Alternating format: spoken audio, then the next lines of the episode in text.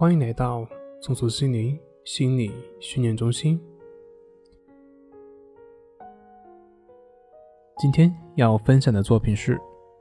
药物治疗和心理治疗，哪个更适用于心理调整？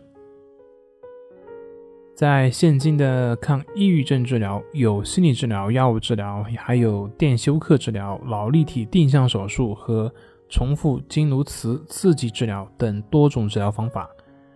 那临床上呢，也是根据患者的实际情况进行选择。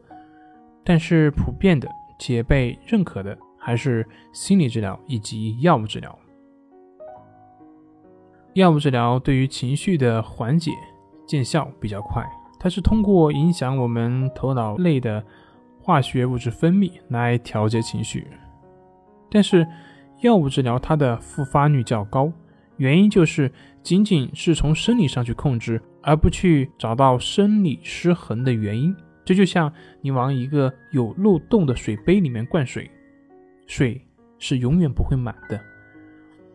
同时呢，有些患者呢容易对药物产生依赖。把自己的一切都归于药物的作用，而忽略自身的努力及调节，这并不利于提高我们自身面对情绪的处理能力。那对于心理治疗，一些朋友对于心理咨询师有着不切实际的幻想，认为只要咨询师分析分析，给出意见，那么他就可以立马恢复正常人的生活。其实，心理咨询是一个助人自助的过程，是两个人合作来解决问题，而不是咨询师一个人就可以做到的。很多时候呢，它的治疗效果取决于我们的求助者的动机以及态度，以及是否有勇气在咨询师的帮助下去面对自己所逃避的。我们可以把咨询师比喻成一位教练，在体育竞技当中，运动员的成绩好坏，除了教练的自身优秀与否外，跟运动员自身努力有着密不可分的关系。那同时还有一些朋友呢，是对于心理治疗抱有一种恐惧的态度，认为求治就是承认自己有神经病，